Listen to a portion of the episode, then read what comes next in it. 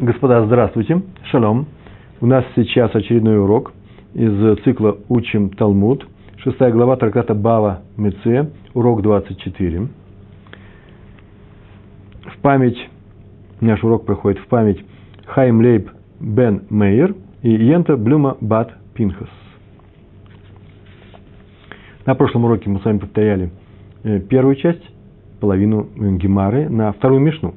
Мы однажды проходили Мишну, первую в шестой главе, потом проходили всю Гемару и повторили. Теперь мы прошли вторую Мишну и прошли всю Гемару, и половину уроков повторили э, в прошлый раз, и сегодня мы завершаем это повторение. Без повторения нет изучения Торы. Энли Муд. Сегодня мы хотим повторить уроки с 18 по 22. Да, 23 урок был повторение, 24 тоже повторение. Мы начинали со страницы 79, первый, 79 лист первой страницы, урок 18. Мы говорили о том, на этом уроке, сначала привели высказывание Рава. Рав сказал. Э, это со слов Рабы Бар Рав Гуна. Он это привел. Но слова эти приписаны Талмудом Рави. Рав сказал. Такой закон он нам дал. Э, если посреди пути умер осел, нанятый, арендованный, его взяли для того, чтобы ехать на нем верхом, не груз вести, а чтобы ехать на нем верхом. Э, эта тема у нас появилась э, в прошлый раз, на прошлом уроке, э, в конце. Помните, да? Было сказано, что один, один закон про ослепшего осла, если он везет груз, то его не и э, ослеп он частично, то его не меняет владелец этой арендной компании проката ослов – а если он для человека, то его меняют, потому что нужно быть осторожнее, аккуратнее надо э, вести человека. И поэтому переходит теперь Гемара к рассмотрению такого рода вопросов, связанных с верховыми осами, так можно сказать. Итак, посреди пути умер осел, которого был нанят для того, чтобы на нем ехал человек. И в этом случае арендатор платит арен... хозяину этого осла э, плату за половину пути и ничего у него не остается у этого, э, к, у этого арендатора, который остался без осла, кроме досады. Досады за что? За то, что тот предоставил ему слабого осла, тот умер. Так вот, Гемар изучает этот закон. Она сделала попытку очень простую э, выяснить область приложения этого закона. Э, первая попытка такая.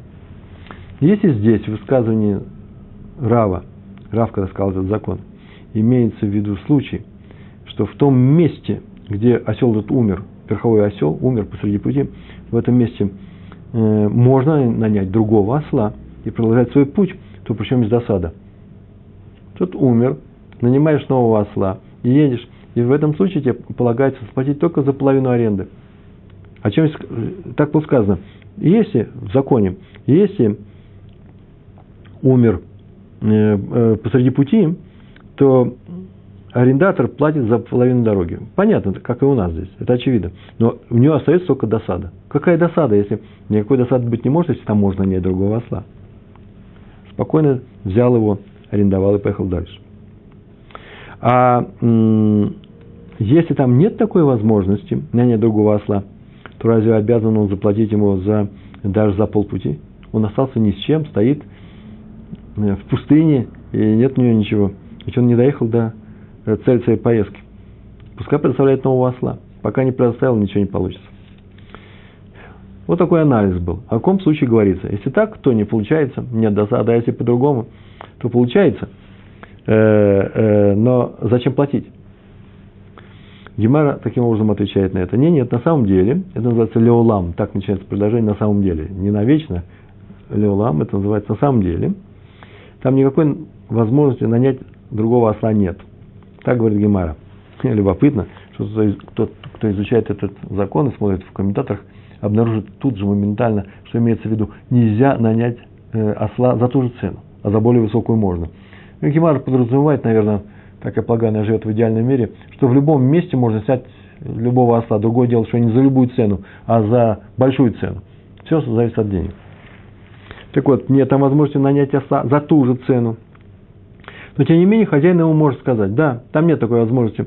Но если бы тебе можно, ну, нужно было добраться до этого, до этого полпути, до этого пункта, то разве я не заплатил бы за поездку? Конечно, заплатил бы. Раз так, то вот ты и добрался.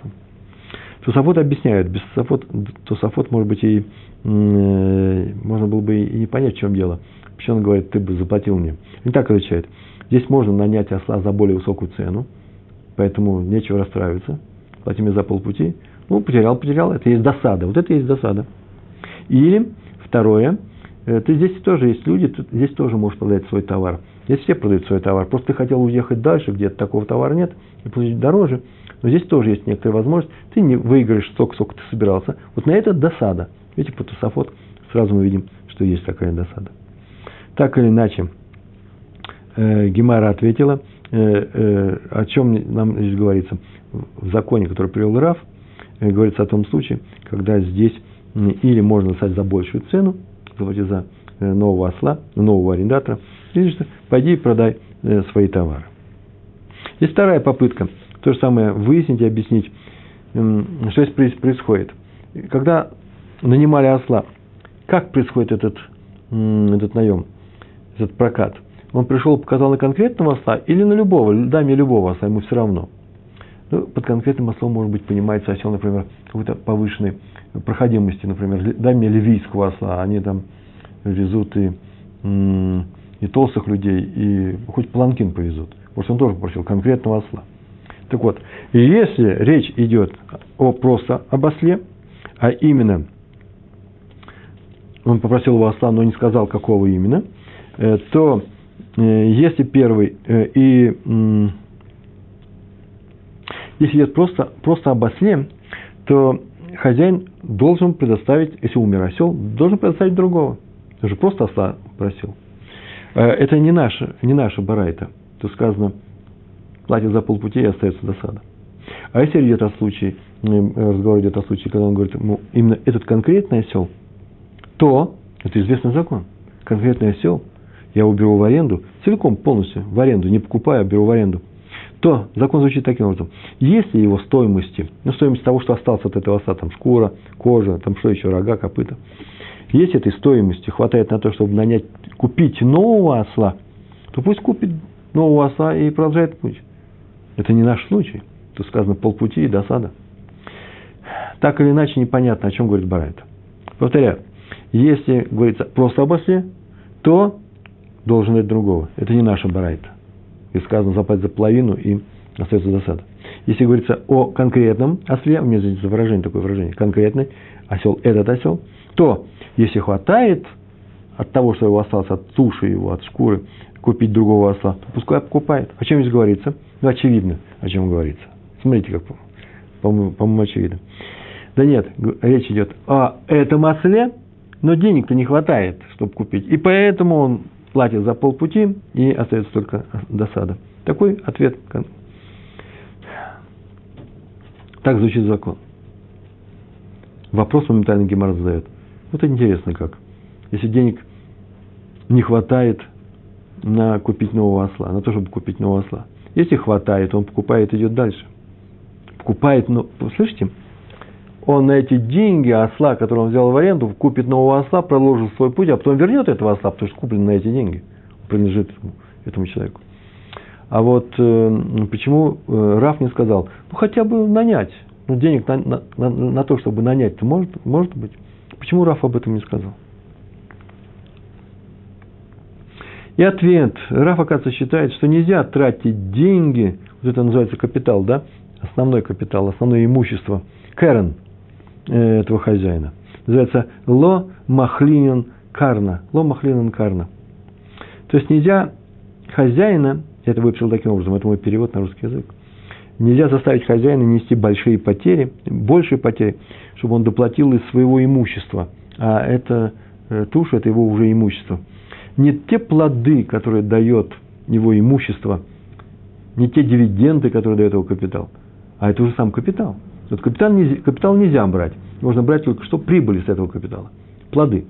Вот с дерева, например, это плоды с, с урожайной земли, это плоды с этой земли. А саму землю нельзя брать. Так говорит Рав. Какие еще может быть примеры? Ну, с деньгами проценты можно брать. Проценты не в смысле суды, да, а проценты прибыль с э, с оборота этих денег, например, вносится в какое-то хозяйство, какой-то бизнес, а потом получает прибыль. Прибыль может взять, можно взять, а сам капитал нельзя. Или вот, например, осла. Осла нельзя взять, а вот его арендную плату можно, его способность э, возить людей. И это называется, что так, э, так считает трав. А именно, у меня такой принцип. Если ты взял в аренду, то должен вернуть вещь. Живой или мертвый, должен ее вернуть. Поэтому обязан вернуть хозяину его имущество, в данном случае осла, и нельзя на, него нанять нового осла. Почему нельзя нанять нового осла? Если наймешь нового осла у нового человека, то после поездки ты же его вернешь этому человеку, и тот хозяин, на деньги которого ты нанял этого осла, он ничего не получит. Получается, что ты расходовал его основное имущество, его кэрен, его капитал. И доказательства мы узнали, что так Раф ведется. Здесь не написано, это соображение Гемары, а доказательства взяты из того, что изучали в Ешиве. Амрином, да, учили в какой-то Ешиве. Э, некто нанял конкретного осла, тот умер посреди пути, и на эту тему есть два, э, два, два высказывания. Закон будет приниматься в совсем другом месте, а по крайней мере два мнения. Раф и Шмуэль. Раф сказал, есть ли стоимости этого остатка от этого осла, этой туши, этой шкуры, достаточно, чтобы купить другого осла, может купить. Но если стоимость, и потом вернет. Но если стоимости достаточно только для того, чтобы нанять, а купить нельзя, он не может нанять. Так сказал Раф. А Шмуэль сказал, может даже нанять. Ему все равно. Можно тратить основное имущество. Это был 18 урок. 19 урок. Мы сейчас только сказали, что Раф сказал, что нельзя тратить основное имущество хозяина. Капитал нельзя, нужно его вернуть. Тебе дали пользоваться плодами, пользуйся плодами, а потом верни этот капитал. И сейчас мы будем наводить критику. Гемара наводит критику, критикует это высказывание Рава при помощи Барайты, э, которое вроде бы противоречит этому высказыванию. И теперь Рав должен объяснить, что написано в Барайте. Почему? Потому что он же не может свой принцип э, учить этот принцип, людей учить этому принципу, и говорит, меня это Барайта не интересует. Барайт он должен соблюдать, как это должен соблюдать Мишну. Должен объяснить закон. А им наша Барайта такая. Один, есть должник и есть кредитор, тот, который дал э, э, э, должнику эти деньги. Он еще, срок не кончился, мы сейчас не говорим об окончании срока, но есть такой способ особый, э, машканта, Десура, так делали в Бавеле. Должник отдает кредитору свое фруктовое дерево. Хорошее, богатое фруктовое дерево, которое дает там много килограммов чего-то особенного, он его продает. И каждый, с каждого урожая он его продает. Из каждого урожая стоимость этого урожая с каждым урожаем он списывает с долга до тех пор, пока долг не будет списан.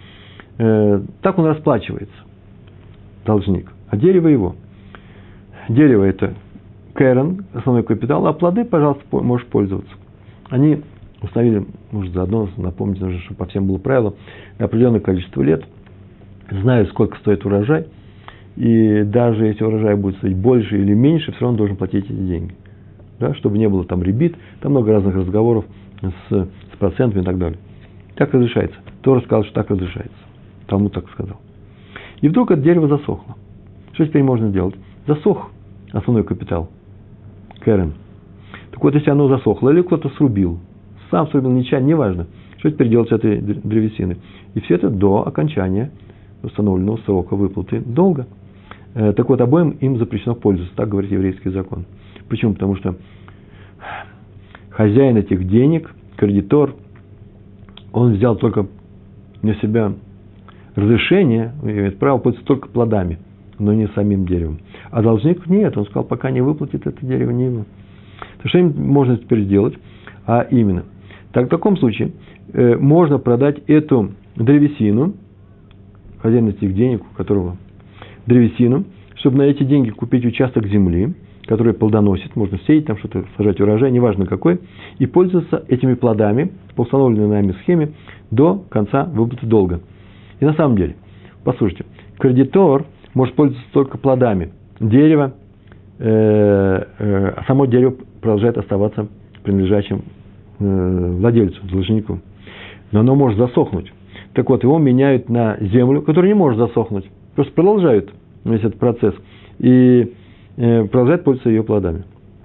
Вот хорошая барайта. совершенно замечательный барайт, находит сложность для Рава. Какая сложность? Да очень простая. Вы что сделали? Вы взяли, продали эту древесину и купили участок земли? А знаете ли вы, что есть такая вещь, как Йовель? Раз в 50 лет, 50 год приходит и отменяет э, все покупки земли, они возвращаются, выплатили, не выплатили э, деньги за эту землю, возвращаются к своим владельцам. Получается, что? Что у нас получается? Что тот, кто владел этим деревом, теряет и дерево, и теряет и э, эту землю, которую заменили это дерево. Получается, что на самом деле, может быть, и не соблюдается такой закон, такого закона и нет, то, что Раф сказал. Ему нужно обосновать. Ему нужно как-то объяснить эту барайту. И сама Гемар рассказывает, ну, барайту можно объяснить очень просто. Дело в том, что рассматривается случай, когда дерево было куплено на определенный срок. Барайта говорит, не просто сказал на определенный срок, а сказал на 60 лет. Это пример такой. Я, я не вижу разницы, можно 40, 50. 50 мне не нравится тоже, потому что 50 это есть ювель, 60 лет, на 60 лет. В таком случае нет ювеля. Повторяю, закон тоже звучит таким образом. Сейчас в, в этом месте в, э, Гемара и приводит это, это доказательство. В, э, в Торе написано, в Ваикра, 25 главе, земля не будет продана навечно. Там написано, что в Ювель земля возвращается. В то же время написано, земля не, будет продана навечно. Два раза одно и то же, в принципе. И поэтому, наверное, здесь что-то нужно учить.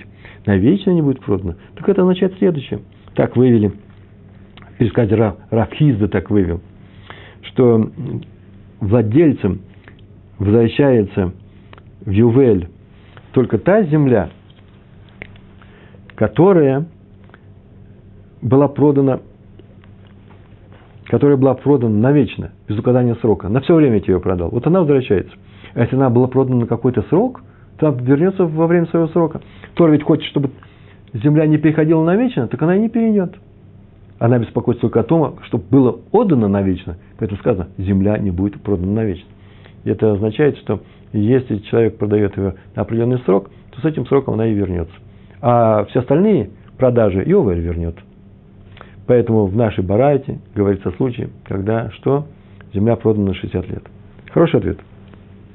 Гемара говорит, ну, если в вашей барайте землю, землю купили на 60 лет, то она же вернется через 60 лет владельцу. И одно и то же, Йовель вернет, или 60 лет. И владелец дерева снова теряет свой основной капитал. Опять у нас получается, что Рав, закон Рава очень странный. Она соглашается, Гемара. Она говорит, да, очень хороший ответ. Поэтому дает два совсем других ответа. Первый ответ такой, очень простой. Гемар занимается случаем, когда Йовель не соблюдается. Его не соблюдается сейчас, в наше время. Господа, вот прямо сейчас, сегодня Йовель не соблюдается. Хотя есть некоторые таблицы, вроде бы могут нам сказать некоторые вероятности, куда приходит этот Йовель. Э, почему? Потому что есть мнение, очень распространенное, что пока не то, что когда храм будет остановлен, Ювель будет сохраняться. Нет, когда еврею каждый сядет в своем колене, то есть в, своем, э, в том месте, где он жил. И поэтому Ювель, распространенное мнение, э, не соблюдается с тех, с тех времен, когда первое колено было угнано в диаспору, э, в рассеяние, еще ассирийскими, да, вавилонскими, ассирийскими царями. Это было, так поступили с Рувеном, и все, что было за Иорданом. Их первых увели, а потом увели Северное царство, а потом уже настал черед и Иуды. Так вот это случай наш Барайта говорит, когда Ювеля нет. И поэтому не, тут нет никакого возражения против Равы. А второй случай, есть второй еще ответ. А ты хочешь, хочешь скажешь, даже когда Ювель соблюдается. Сейчас тебе докажем, что это Барайта выполняется, не нарушая правила Рава. И одновременно действует запрет Рава а именно капитал, основной капитал, не можем взять. А как же поле уйдет? Сейчас у нас его это соблюдается. Так вот, дело в том, что наша братья это очень интересно говорит. Он так говорит. Если дерево засохло, не может пользоваться кто? Э, кредитор этим деревом. Его нужно продать, перевести в землю, и можно пользоваться землей. Зачем это делается? Ведь если у нас нет положения Рава, а есть положение Шмуэля, то возьми это дерево и продай погашение долга. Раз сама Барайта говорит «продай», то это означает, что есть какой-то запрет на пользование. Какой запрет? Запрет права. Мы не можем пользоваться чем? чем? Основным капиталом. Такое доказательство. Красивое доказательство. Очень красиво, по-моему. Гемара возражает на, это, на эту вещь. А вот мы сейчас можем показать, что в Барайте речь идет как раз о том времени, когда Ювель соблюдается, а запрет Рава, запрет Рава не актуален. Сейчас прям докажем это. Можем доказать, показать. И ничего страшного не будет. Так что не поэтому не продается, что мы боимся нарушить постановление Рава, а совсем по-другому это дерево продается. Например, у должника остается время владения полем до возвращения последнему владельцу. Остается время. И поэтому он это может сделать, потому что и, он выкупит. Э, когда это бывает? Когда срок выплаты суды истекает до Йовеля. Йовель пускай будет Йовелем. Срок кончился. И теперь мы можем до этого Йовеля это сделать. А когда должник может найти деньги до окончания срока выплаты, бывают такие случаи, вот об этом говорит наша Барайта. А это произойдет, раньше Йовеля. Во всех этих случаях, если Шмуэль нам разрешает этим пользоваться, и наша Барайта прекрасно э, пользуется правилом Шмуэля, что можно основной капитал трогать, зачем же мы тогда дерево продали? Это совет. Если вы можете спасти основной капитал, ну, спасайте его. Ну, не получается вас спасти по Шмуэлю. Можете нарушить. То есть, не нарушить, а можете и за счет этого основного капитала э, взять эти деньги э, и погасить свой долг. А поэтому, если осел умер, и этих денег хватает только на то, то чтобы нанять другого осла, и тогда деньги не вернутся, э, э, на что, на какие деньги нанять? На деньги э, этой туши, да? И она принадлежит в хозяину осла.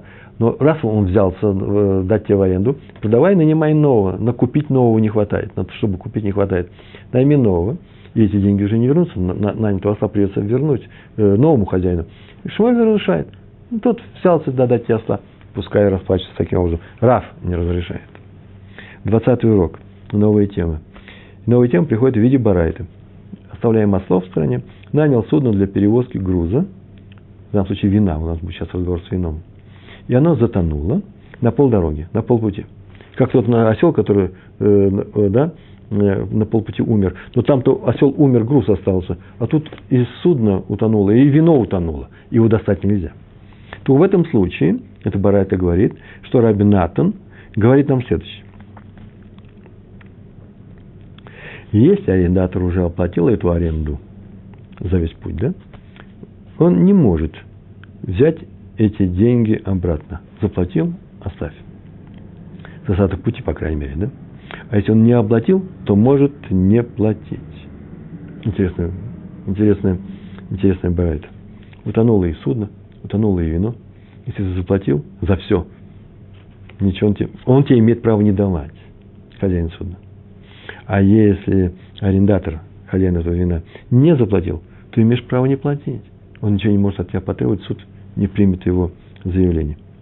Очень интересный закон, и Гемар тут же начинает его использовать, то есть э, изучать. Э, о чем здесь говорится?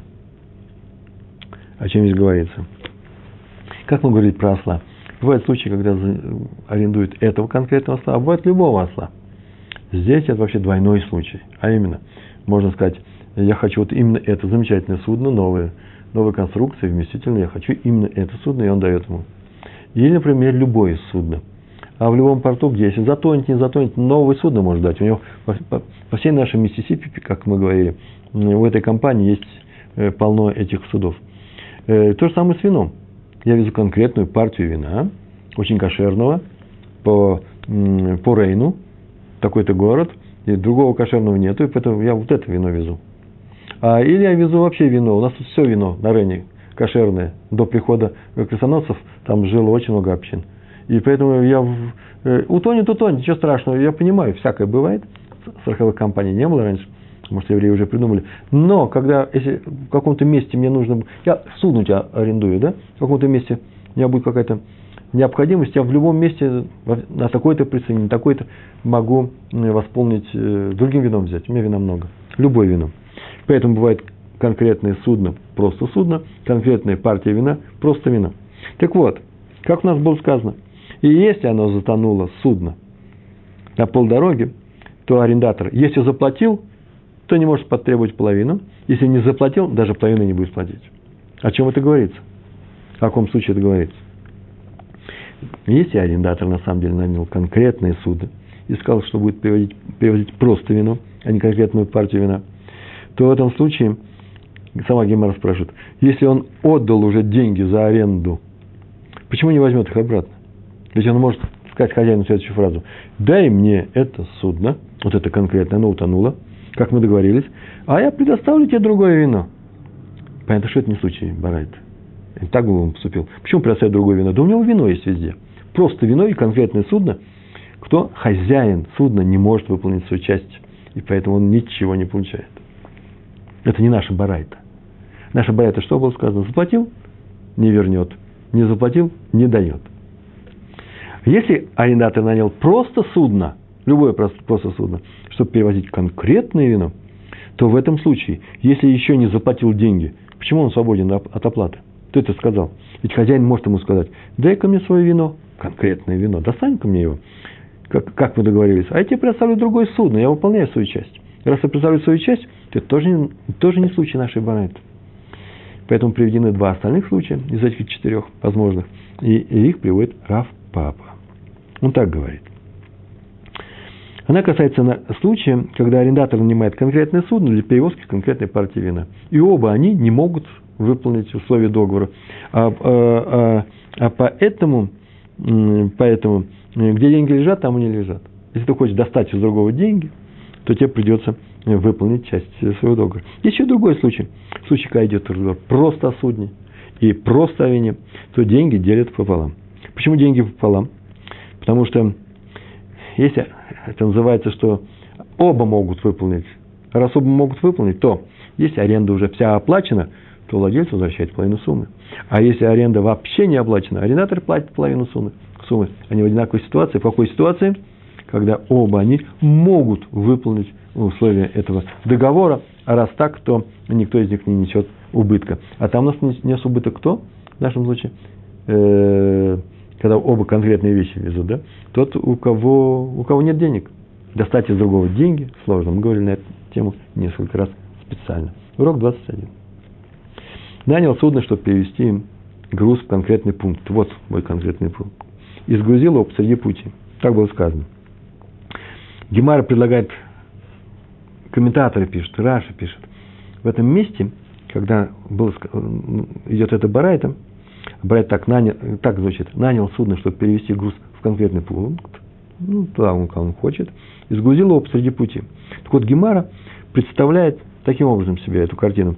Посреди пути, на одной из э, пристаней, вдруг он передумал и собрался снять с судна весь свой груз, чтобы его тут же продать. Вот хорошая продажа здесь идет. Тут я его продам. Сейчас Гемара откажется от этой трактовки. Почему? Судя по тем вопросам, которые он задает, у него такое представление – вот человек отказывается. Сгрузил его посреди пути. В этом случае платит владельцу платы за полпути. Может так сделать. И у того нет к кандидатору никаких претензий к владельцу вина, э, кроме досады. Вино, что он там везет. Гемара предлагает, как всегда, два возможных варианта. И ни один из них вроде бы не проходит, поэтому придется отвечать, о чем говорит Барайта. А именно, если речь идет, картинка этой Барайты, когда груз был сгружен посреди пути – э, имеет в виду, что в том месте э, можно сдать судно другому арендатору, то э, возьмешь и сдашь. Э, тут э, нет места для досады. Тот ушел посреди пути, а там новые стоят на очереди, в очереди стоят на пристани, машут тебе руками. Ты подъезжаешь, этот ушел, очень хорошо, жалко, что ушел. Тогда мы тебе э, возьмем себе нового. Это не наша барайта, тут нет места досады. А если там нет никаких арендаторов, никаких новых э, торговцев нет, и, ты остался ни с чем, то вообще-то арендатору нужно платить полную, полную дорогу. Взялся выехать с этого города в этот город, ушел посередине, но я остался ни с чем, ты мог бы этого не делать, должен платить полную дорогу. Поэтому здесь никто не говорит, что платит полпути. Видите, в Барате сказано, платит за полпути, и остается досада у хозяина. У нас если есть возможность дать другу, э, судно другому человеку, нет досады, сдавай. А если нет такой возможности, то он пускай оплатит весь путь. Значит, у нас нет э, ответа, о чем говорит Барайта. И сейчас наш Гемара, наша Гемара предлагает такой ответ, такая попытка ответа. Сама же потом сама Гемара и найдет возражение на эту попытку. На самом деле, предположим, что у нас в Барайте описан случай, когда можно нанять нового человека – и погрузить на судно его товар. А на вопрос, причем есть досада, можно так ответить. Досада, потому что судно пострадает. Какая досада может быть? Ну, возьми, найми и езжай. Да нет, судно страдает от того, что э, идет разгрузка груза, потом погрузка, расшатываются всякие болты, много чего происходит. Это груз на корабле. Поэтому есть досада. Видите, за полпути заплатил. И досада есть. Гемара сама возражает. Нет, нет, нет. Такого быть не может. Это никакая не досада. Если у тебя от погрузки, разгрузки расшатались узлы в твоем судне, э, у твоего судна, и судно несет ущерб, и стоит денег такой ремонт, то это самая настоящая причина для того, чтобы требовать по суду выплату этих денег. Нанесли ущерб. Поэтому этот пример не проходит. Сказано досада, а ты привел случай, когда как, э, никакой не досада, а прям судебного разбирательства. Поэтому дается другая картина Барайта. Совсем другая. На самом деле, Леулам, да, называется, на самом деле а, имеется такая картина, э, в виду, что и тот, и другой, и владелец этого судна, и владелец этого груза договорились о разгрузках и погрузках посреди всего маршрута. Тогда что означает? Так они договорились. Что означает досада? Нет, что означает слово «сгрузил»? Сгрузил, что на пути он сгрузил. Не с судна на берег, а с берега на судно. Вот что он сделал. Так у него по, по всем этим признакам есть какой-то товар. И он, об этом договорились, все это можно сделать. И, э, и он, Раши, э, так объясняет, э, на это судно он сгрузил добавочный груз. Тософот говорит, что вообще-то на самом деле картина другая должна быть. Это Рашу сам, сам написал от себя. Не то, что он догрузил. Нет, он сгрузил таки. Но, так объясняет Тософот, но он как разгрузил? Он продал свой груз другому торговцу, и другой торговец хочет взять этот корабль и плыть дальше – Поэтому ничего особенного ты не теряешь. Тот платит за полпути, у того остается на него досада. И э, везет новый груз. А почему без досады тогда? Сама Гемара отвечает. Я не говорю о Раши Сафот. Сейчас мы увидим, как Раши Сафот это объясняет. Сама Гемара говорит. Досада появляется из-за того, что владелец судна вообще-то не ожидал, что будет продолжительная погрузка, и которая приведет к задержке. Так Раш написал. Да, договорились, что ты будешь догружать, но ты задержал меня, а этого я не ждал. Это досада называется. Тусофот, который предложил другую картину о том, что продан, весь груз продан, и не что иное, как сейчас здесь будет э, поездка с другим новым человеком, объясняет, что на самом деле заказчик боялся, и сейчас боится, боится, что будет трудный человек, ишкаше. Вот это называется досада. С тобой я имел дело, с этим я имел, а вот с другим нет. Еще вторая причина для досады. Понадобятся добавочные веревки. А они здесь, в этом месте, стоят э, дороже, чем если бы мне сказали это э, в, пункте отправления. И, вообще-то это не входило в мои планы. Э, так скажет владелец судна. Это так объясняет Раш. А дополнительные веревки. Что за дополнительные веревки? Он же погрузил сейчас сюда параши, да? Правильно ведь? А раз он, погрузил, то судно стало тяжелее, оно входит в воду тяжелее, больше, ведь теперь нельзя вести рядом с берегом, оно отойдет в сторону. А что в сторону, это и называется дополнительные веревки. Написано в Гемаре дополнительные веревки, Раша объясняет, для того, чтобы тащить, бурлаки будут тащить теперь его ну, таким образом, чтобы она отошла от берега.